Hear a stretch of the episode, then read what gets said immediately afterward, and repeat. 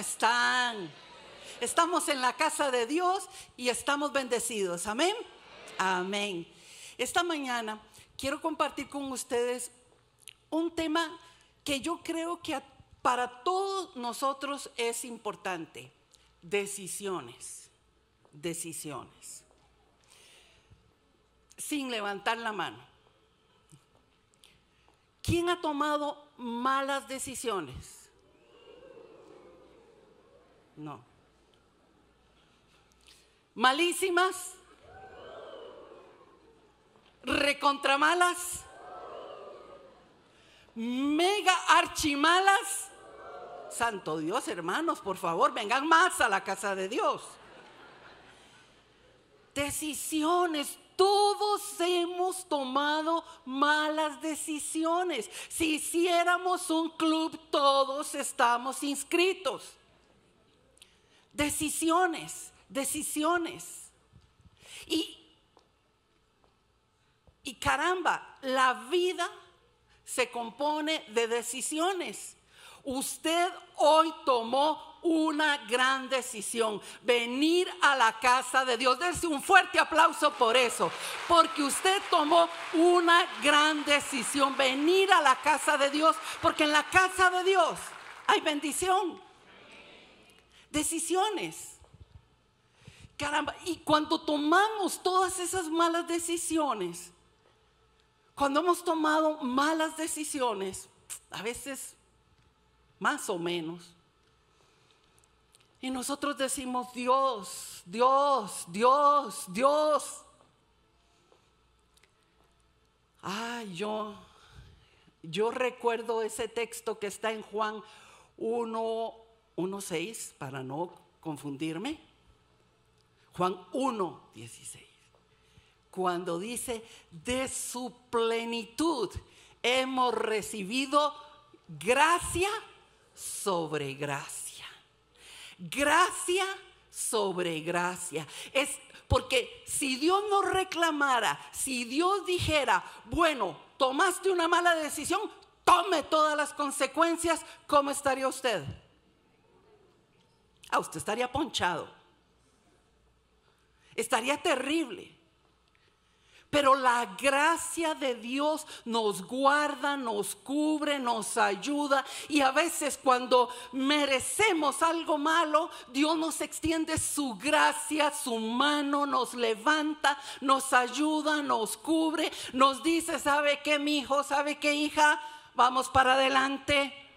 Hay otra oportunidad. Vamos para arriba. Sí, en gracia sobre gracia gracia sobre gracia, porque tomar decisiones, tomar decisiones es lo que hacemos, le repito, todos los días. Y ese es un derecho universal. Usted tiene el derecho a decidir. Usted tiene el derecho a elegir. Se lo podemos agradecer a la... A, mm, a ver. A ver. A la Convención Internacional de Derechos Humanos. Desde que Dios creó al hombre, creó a la mujer, le dio el derecho a decidir. Usted decide si ama a Dios o no lo ama, si le sigue o se aparta. Usted decide entre la vida o la muerte. Decisiones, decisiones. Y es lo que quiero hablarle hoy, de esas decisiones que la gracia de Dios nos ayuda. Porque, como les repito, a veces no tomamos esas buenas decisiones que debemos tomar. Y cuando pienso en decisiones, podría hablarle de muchos textos en la Biblia, pero quiero que nos vayamos a Lucas 15, que para mí es un libro, es un texto, un capítulo donde hay muchas decisiones y hay una guía una enseñanza acerca de este tema de decisiones. Porque nos encontramos, por ejemplo, un hijo que tomó decisiones, un hijo que tomó malas decisiones, pero un padre que tomó sabias decisiones. Inicia el capítulo diciéndonos que Jesús estaba rodeado de muchos, en el versículo 1, eh, rodeado de muchos recaudadores de impuestos y, y, pecadores, y que se acercaban a oírlo, pero los fariseos, los maestros se pusieron a murmurar y a decir, este hombre está rodeado de pecadores, de gente que no debe. Pero gracias a Dios, gracias a Dios, porque de la plenitud de su plenitud hemos recibido gracia sobre gracia. Y en la casa de Dios hay espacio para todos. Hay gente que dice, yo no voy a la iglesia porque ahí hay muchos hipócritas. Todavía caben más hipócritas. Todavía hay espacio. Es que ahí va alguna gente que es pecadora. Todavía hay espacio. Porque no somos perfectos, o si somos perfectos. ¿Tenemos que hacernos perfectos para venir a la casa de Dios? No. Y Jesús se rodeaba de gente, de gente con necesidad, porque es exactamente lo que Jesús vino a hacer, a traer buenas nuevas. Pero dice que los fariseos, los maestros, los religiosos empezaron a decir, pero ¿qué le pasa a este Jesús? Entonces Jesús contó, narró tres parábolas de tres cosas que se perdieron. Se perdió una oveja, se perdió una moneda y se perdió un hijo. Se perdió una oveja, se perdió una moneda y se perdió un hijo. La oveja se perdió por descuido. Pero dice, la fue a buscar e hizo fiesta. Una gran decisión. La moneda se perdió por accidente. ¿Para qué buscarla?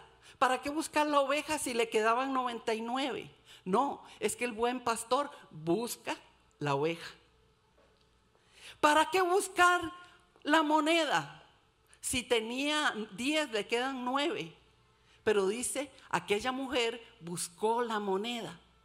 Decisiones, decisiones. Dos cosas que se perdieron, una por accidente, una por descuido, pero la tercera, que es la en la que me quiero enfatizar esta mañana, enfocar esta mañana, fue un hijo que se perdió por decisión, por decisión. Porque a la gente no le podemos imponer. No se, mire Pamela, no se mueva de esa silla, nunca en la vida. ¿Verdad? Pero aquí ha estado Pamela desde pequeñita, ¿verdad que sí? Por decisión. Por decisión. Por decisión. No podemos imponer. Pero tenemos que aprender a tomar buenas decisiones. Y una buena decisión que usted ha tomado es aprender de la palabra de Dios. Es basar su vida en estos principios que son eternos, que son absolutos, absolutos. Este hijo se perdió por decisión, dice ese pasaje. Y es que por eso me pareció excelente este pasaje para hablar de decisiones, porque ese derecho universal que tenemos para decidir, ese derecho que tanta gente pelea, es que yo tengo el derecho a decidir. Y no solo son los niños, no solo son los adolescentes, los jóvenes, los adultos. Dicen, yo tengo el derecho a decidir y usted tiene el derecho a decidir. Pero escúcheme,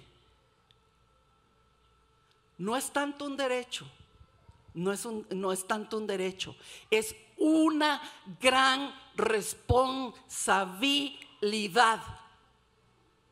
Decidir más que un derecho es una gran responsabilidad, porque usted decide cómo será su vida.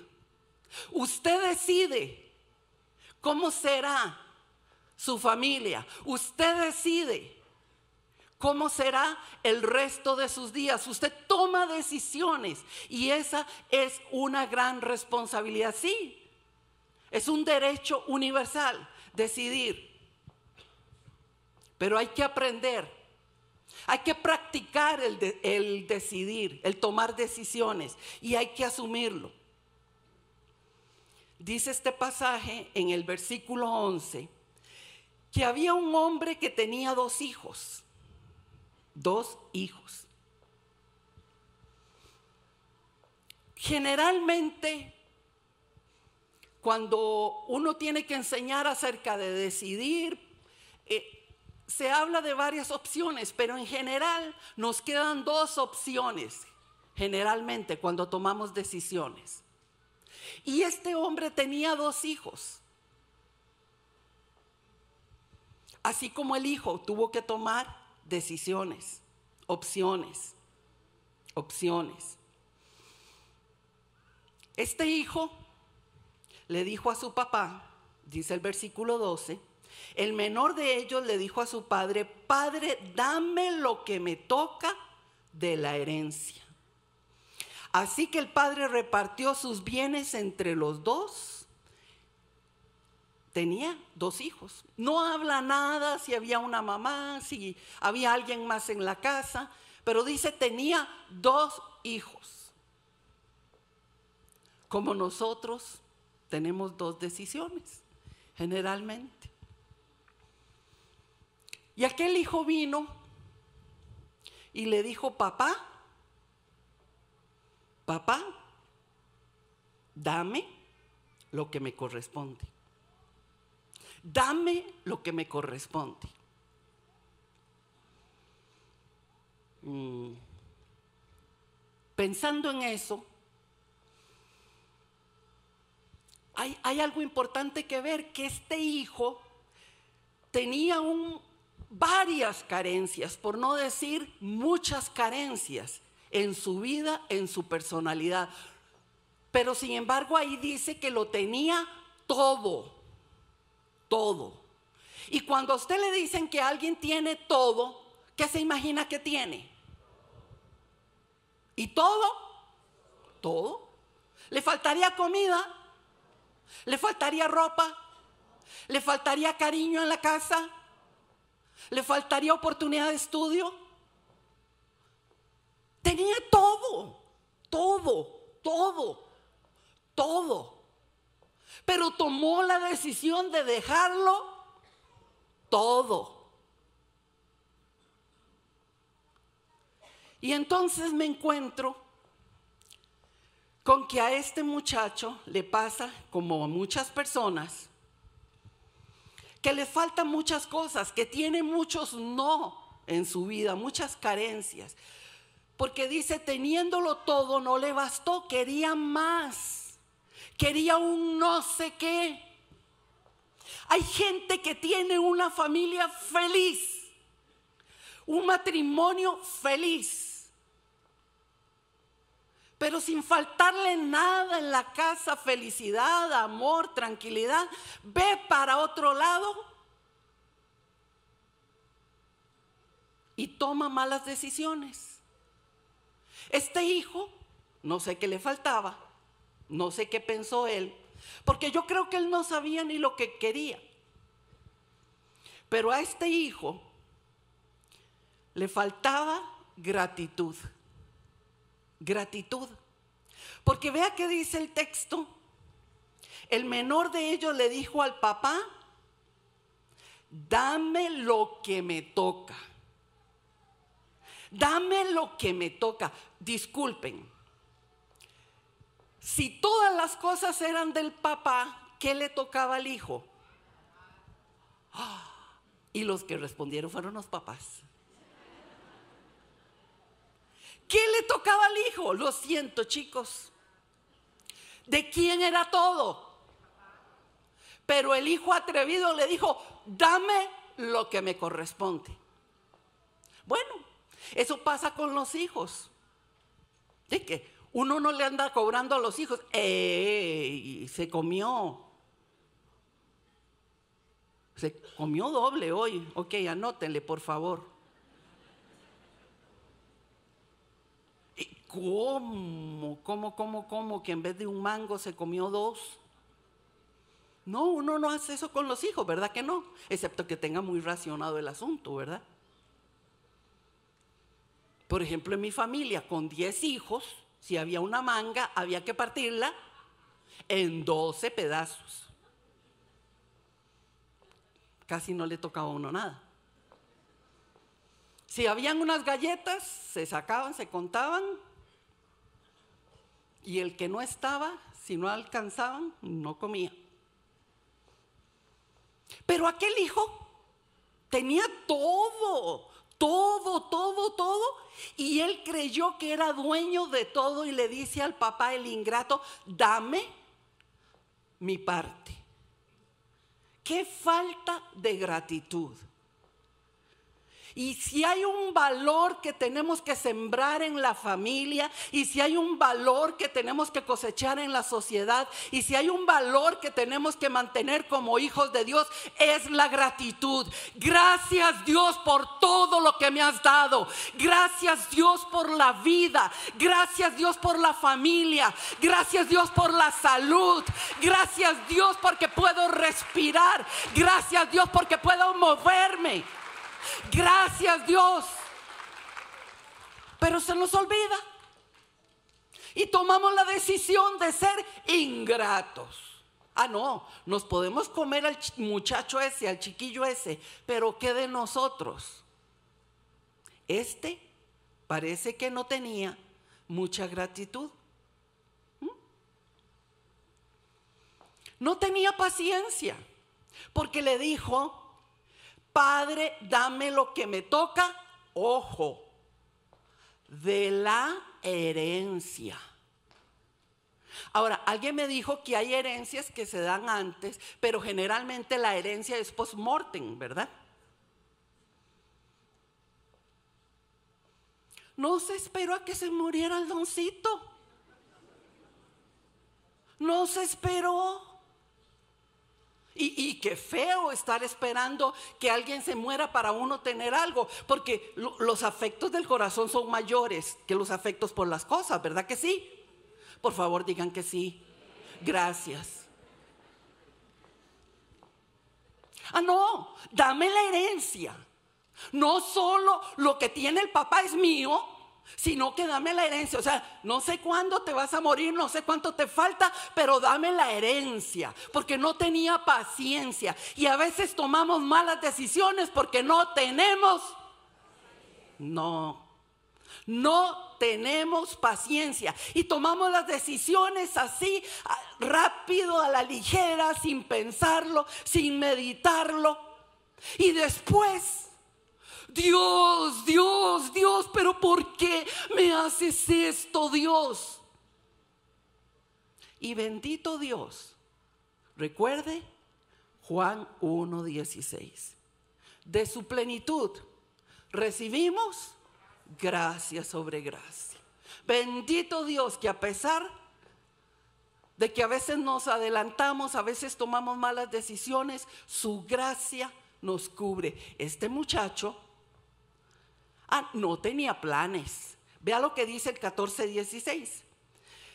Dice el 13. Poco después, el hijo menor juntó todo lo que tenía, se fue. Ah, bueno, mire, rapidito, juntó todo y se fue. Todo lo que tenía se fue a un país lejano, allí vivió desenfrenadamente y derrochó su herencia. Mm. No tenía madurez porque cuando ya lo había gastado todo, sobrevino una gran escasez en la región y él comenzó a pasar necesidad, así que fue y fue y consiguió empleo con un ciudadano de aquel país a quien le mandó a sus campos a cuidar cerdos. Tanta hambre tenía que hubiera querido llenarse el estómago con la comida que daban a los cerdos, pero aún así nadie le daba. Por fin recapacitó y dijo, ¿cuántos jornaleros en casa de mi padre tienen comida de sobra y yo aquí me muero de hambre? No tenía madurez. Era ingrato, poco paciente e inmaduro. ¿Por qué? Porque cogió todo el dinerito, no sé cuánto era, pero debe haber sido mucho porque parece que el papá era un hombre con bastante dinero, cogió todo y se fue, lo despilfarró. Y cuando la gente tiene dinero, le sobran amigos. Pero cuando se le perdió, se le acabó el dinero, ya no habían amigos. Así inmaduro, no planificó, no vio cómo iba a ser su futuro. Y escúcheme, es importante, es importante que nosotros pensemos en nuestro futuro, ¿verdad que sí? Sí. Ay, pero eso no es como, no, es importante también que pensemos en el futuro. Es importante que nosotros sepamos que tenemos una responsabilidad. Gente que dice, ah, no, no importa, yo me como lo que a mí me dé la gana. Ajá, y tiene hijos, sí. Y, y si se muere, ¿quién va a cuidar toda esa marimba? Por lo menos por responsabilidad, por madurez. ¿Verdad que sí? Planificar, pensar, madurez. Pero este muchacho no, no, no, no, no, no, no, no. Despilfarró todo el dinero, dejó todo. Ni siquiera fortaleció una buena amistad, un buen nexo para que en momentos de dificultad le tendieran la mano. No había nadie. Lo mandaron a comer cerdos. Y escúcheme, en la cultura judía un cerdo es un animal inmundo. Así es que cuidar cerdos para un judío era lo más inmundo. Así que fue una cachetada cuando Jesús les dijo, y aquel muchacho se fue a criar cerdos, a criar animales inmundos. ¿Mm? Nada. Y como pasa con la mayoría de las personas que viven la vida así a lo que venga, sin madurez, sin paciencia, sin planificar, su vida se le hizo un problema. Y fue hasta lo que se conoce que llegó al nivel cero. Esto es hasta que estaba comiendo polvo reaccionó y dijo, ¿y pero qué estoy haciendo yo aquí? No tengo comida, no tengo nada. Y en la casa de mi papá, los jornaleros, los que trabajan, comen riquísimo, se comen aquellas patas de pollo, aquellos gallopintos.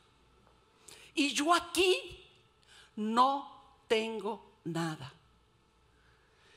¿Qué terrible cuando son las malas circunstancias, cuando es el polvo el que hace reaccionar a una persona y decir, ¿Dónde estoy yo? ¿Qué estoy haciendo lejos de la casa de mi padre? Si en la casa de mi padre hay abundancia, si en la casa de mi padre es donde yo me sentía bien, si en la casa de mi padre es donde yo estaba bien. Mire, me ha pasado que me he encontrado personas y me vuelven a ver y me dicen, hola doña Ruth, ¿cómo está? ¿Se acuerda de mí? Y yo, no. No, ¿cómo él le va a decir que sí si no me acuerdo? No, no, cariño, no me acuerdo de vos. Recordame algo.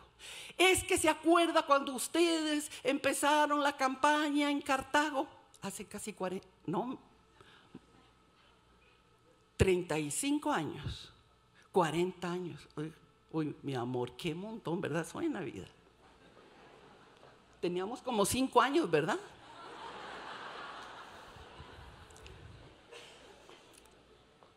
Imagínese. Y yo los vuelvo a ver y que me voy a acordar. Es que sí, yo, yo, yo estaba ahí con los jóvenes y... no, jamás. Viera qué mal me ha ido en la vida. ¿Cómo que le fue mal en la vida? Pero, ¿cómo que le fue mal en la vida? ¿Cómo que le fue el mal en la vida? Si usted tenía los principios, si usted tenía la base para tomar decisiones, sí, sí, como pasamos momentos difíciles, pero para nosotros siempre hay respuesta, siempre hay esperanza, porque este libro es un libro de principios, de bendición. No, pasamos momentos difíciles, pero no somos los de, los que hacemos fila en un puente, porque sabemos que hay esperanza para nosotros. Lloramos, pero nos levantamos. Caemos, pero no nos quedamos postrados. Podemos llorar, podemos gritar, pero hay un Padre que nos escucha. Ah, sí. ¿Cómo que te ha ido mal? Es que te saliste de la casa del Padre. Ay, doña Ruth, cómo extraño los abrazos suyos. Después yo todavía estoy ahí sentada en el mismo lugar. Mm. Pero todos tenemos el derecho a decidir. El problema es que nosotros nos quedemos hasta el punto que tenemos que comer polvo para volver los ojos al cielo. Decidamos y decidamos a tiempo. Tenés, tenés, tenés el derecho a equivocarte. Todos nos equivocamos. ¿Se han equivocado todos? No. ¿Se han equivocado todos? Bueno, algunos no respondieron. ¿No? Sí. Todos nos hemos equivocado. Pero no esperemos a estar comiendo polvo para levantarnos. ¿Mm? Porque tenemos que tomar la decisión que aunque la vida te presente algo difícil delante tuyo, aunque parezca que todo se desvanece, usted agárrese del cuello y diga, vamos para arriba. ¿Qué? Vamos para arriba. Vamos para arriba.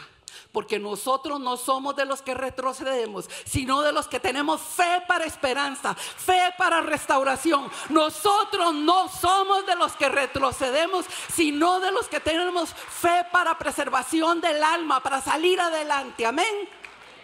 ¿Sí? Este hijo, gracias a Dios, dice en el versículo 20 empezó a ver y a, pensar en él, no, no, no, yo definitivamente he pecado. Dice, así que emprendió el viaje y se fue a su padre. Me gusta. ¿Que a dónde se fue? No se fue a una casa, no se fue a un lugar, se fue a su Padre, porque el Padre sigue esperándonos con los brazos abiertos. El Padre sigue esperándote con los brazos abiertos. Bueno, yo no sé usted, pero yo he conocido personas, una mujer me lo dijo así, eh, pastora, si usted quiere, me abraza. Pero sepa que usted está abrazando a una mujer de cartón lleno. Y de ahí yo le dije, explícame lo de cartón lleno. No, ni para qué, mejor le dije que se callara. Ya yo no quería oír tanta cosa.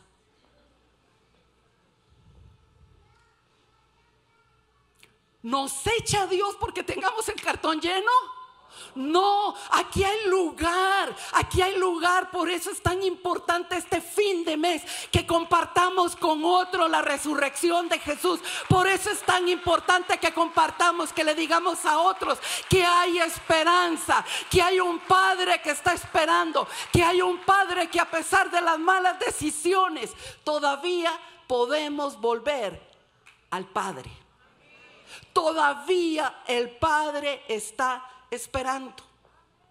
Porque este, este hijo con tantos problemas, tan ingrato, tan inmaduro, tan impulsivo, tan impaciente, nos mostró cómo es el Padre, cómo es el Padre. Jesús en el capítulo 15 estaba diciendo cómo es el Padre. Se perdió una oveja, hay que buscarla, aunque fuera por accidente. Y cuando se encuentra, se hace fiesta. Se perdió una moneda, se busca y se hace fiesta. Regresó el hijo. Pregunto, el muchacho se fue, gastó todo, volvió oliendo a cerdo, con hambre. ¿Qué le hubiera dicho usted?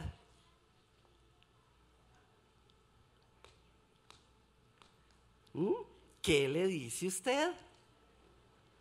¿Qué le dice usted? ¿Ah? Piense, usted es el padre, usted es la madre. Sonó raro eso. Usted está esperándolo en la casa, llorando, con el corazón partido. ¿Dónde andará ese muchacho? ¿Cómo estará? ¿Qué le estará pasando? ¿Qué esto? ¿Qué el otro? Porque mire, el día que uno tiene un hijo, o sea, es para toda la vida. Y usted dice, ay, ¿cuándo crecerán? Y usted dirá, ¿para qué crecieron? Era más fácil chiquitillos. Uno los llevaba, los traía, les hacía, papá, papá. Pero ya cuando crecen, porque a los hijos leí que uno tiene que darle raíces, pero también tiene que darle alas.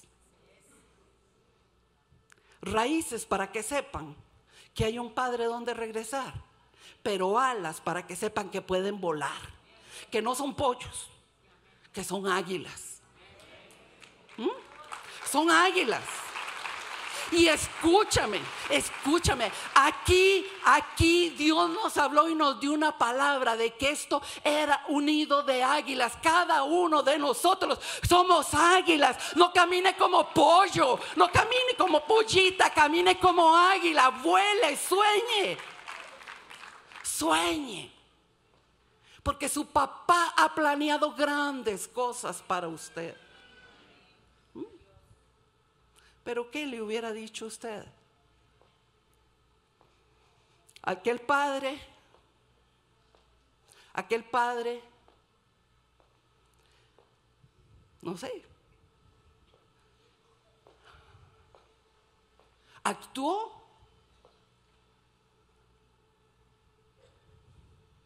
Con toda la misericordia, porque de su plenitud hemos recibido Si se lleva ese versículo el día de hoy, su vida va a ser bendecida. Porque cuando usted meta la patilla, que la va a meter, cuando usted cometa un error, perdón, y usted se ha tentado y diga, ¿cómo voy a ir a la iglesia? Usted solo recuerde que de su plenitud hemos recibido gracia sobre gracia. Y si hay alguien que se atreva a señalarlo, venga y me lo dice. Y vamos juntos a hablar con esa persona.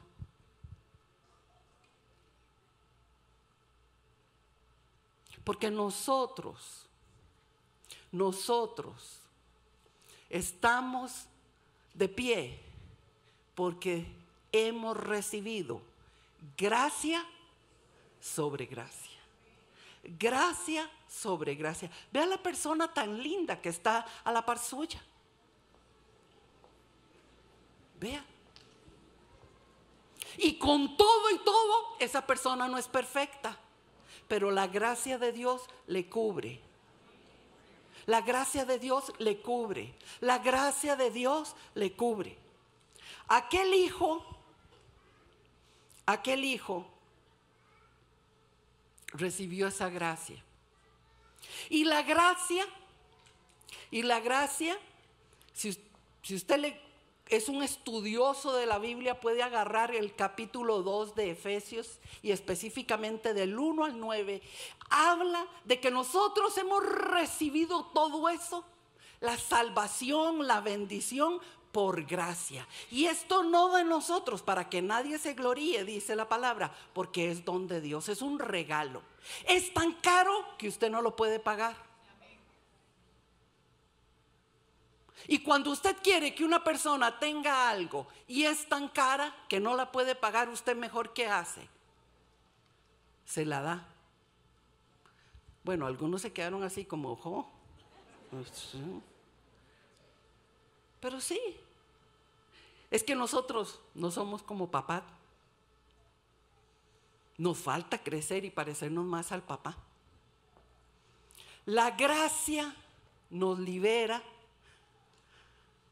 la gracia nos cubre de las consecuencias de esas malas decisiones. La gracia nos da acceso a la bendición, a la paz.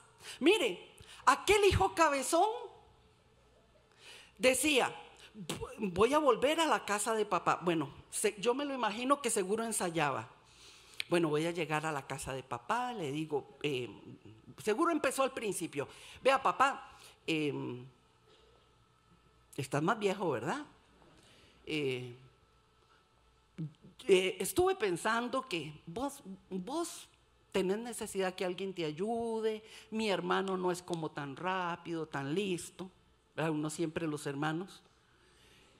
Y decidí volver y estoy valorando si me quedo. Estoy valorando, quizá, tal vez me quede, ¿no? No sé. Vos pensalo.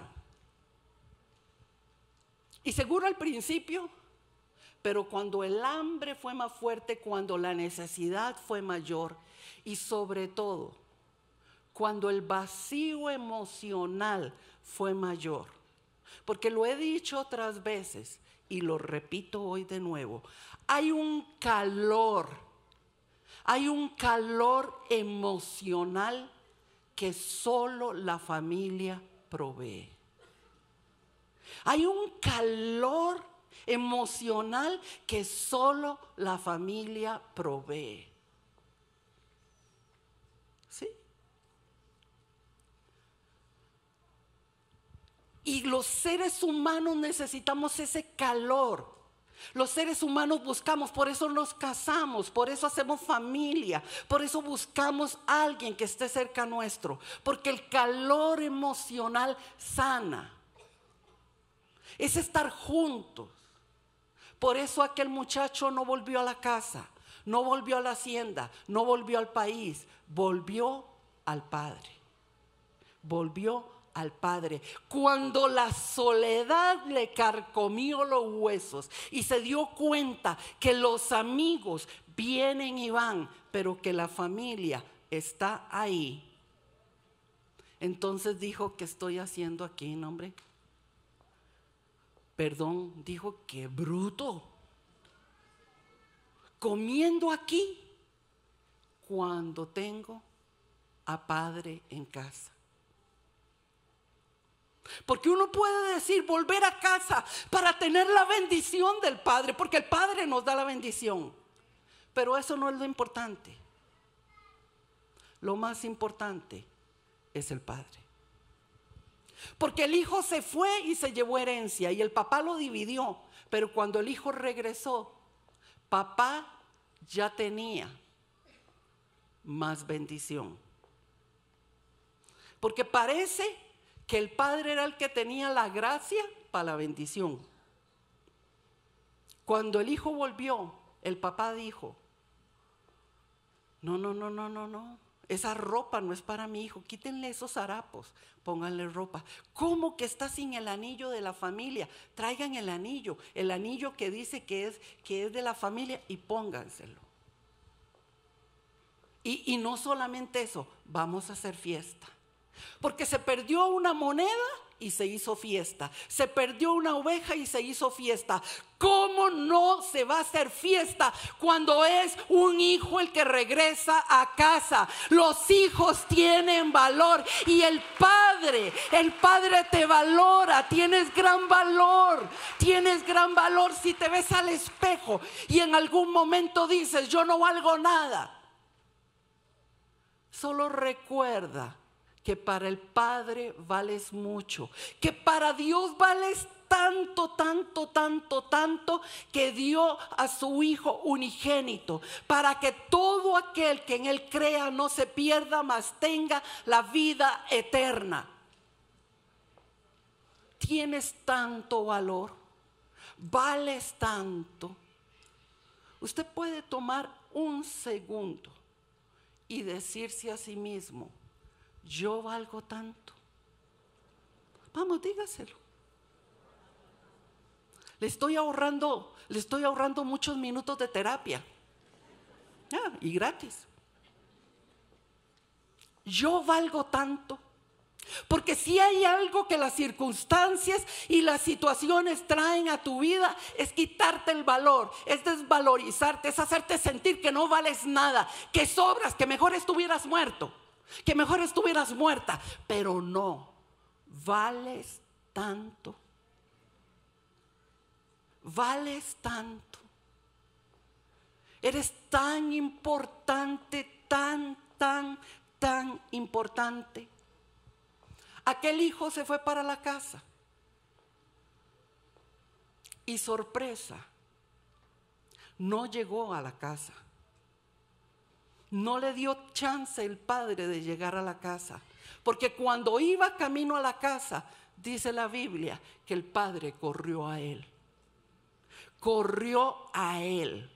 Dios anda detrás tuyo para mostrarle su amor para que cuando te sientas angustiado su manto de paz sea sobre ti, para que cuando te sientas que no hay salida, su manto de amor te envuelva y te diga, hijo, vamos a salir de esta. Para que cuando digas, no valgo nada, hijo, vales todo, vales todo, vales todo, vales todo. El Padre era la mayor riqueza que aquel hijo no se pudo llevar. Dame los bienes que me tocan. La mayor riqueza de aquella casa era el Padre. La riqueza de aquella casa era el Padre. La riqueza de esta casa es el Padre que nos envuelve, es el Padre que nos cobija, es el Padre que nos guarda con brazos de amor. Cierra tus ojos por unos minutos, por unos par de minutos. Y yo quiero que por unos minutos pienses en ese amor que Dios te ofrece. En ese amor que Dios te ofrece. Que has cometido errores. Todos hemos cometido errores. Pero Dios nos sigue amando. Si hay una persona acá que diga esta mañana, ¿y cómo?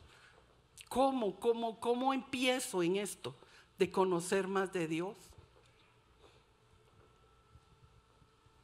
Bueno, lo que necesitas es entregarle tu vida a ese Dios de amor, a ese Padre de amor. Queremos orar con vos si quieres orar esta mañana. Poder levantar tu mano ahí, nada más levantar tu mano donde estás. Que Dios te bendiga. Que Dios te bendiga. La podés mantener levantada para que se acerque una persona. Dios te bendiga. Dios te bendiga. Dios te bendiga. Dios te bendiga, hijo. Dios te bendiga. Dios te bendiga. Hay alguien más, Dios te bendiga. Las personas que levantaron su mano y todos nosotros vamos a hacer esta oración simple. Dios, hoy he entendido que eres mi Padre. He cometido pecados, he cometido errores, pero entiendo que eres mi Padre Dios. Y hoy quiero volver a casa. Te pido perdón por mis pecados. Te pido perdón por mis errores y pido y pido que me perdones. Hoy te entrego toda mi vida, todo lo que soy y todo lo que tengo. Amén. Amén.